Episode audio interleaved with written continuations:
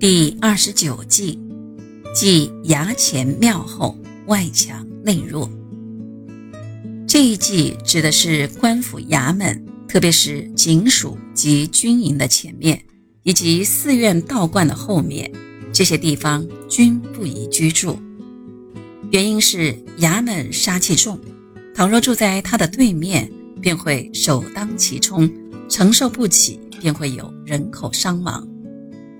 寺庙是阴气凝聚之处，住得太近则并不适宜。庙宇一般都修建在环境良好之地，如果在其后居住，对于住宅主人的健康不利。一是由于庙宇处于风水宝地，近占旺气，而余气干盛无解，如住宅建在其后。势必形成外强内弱、生气薄弱的格局。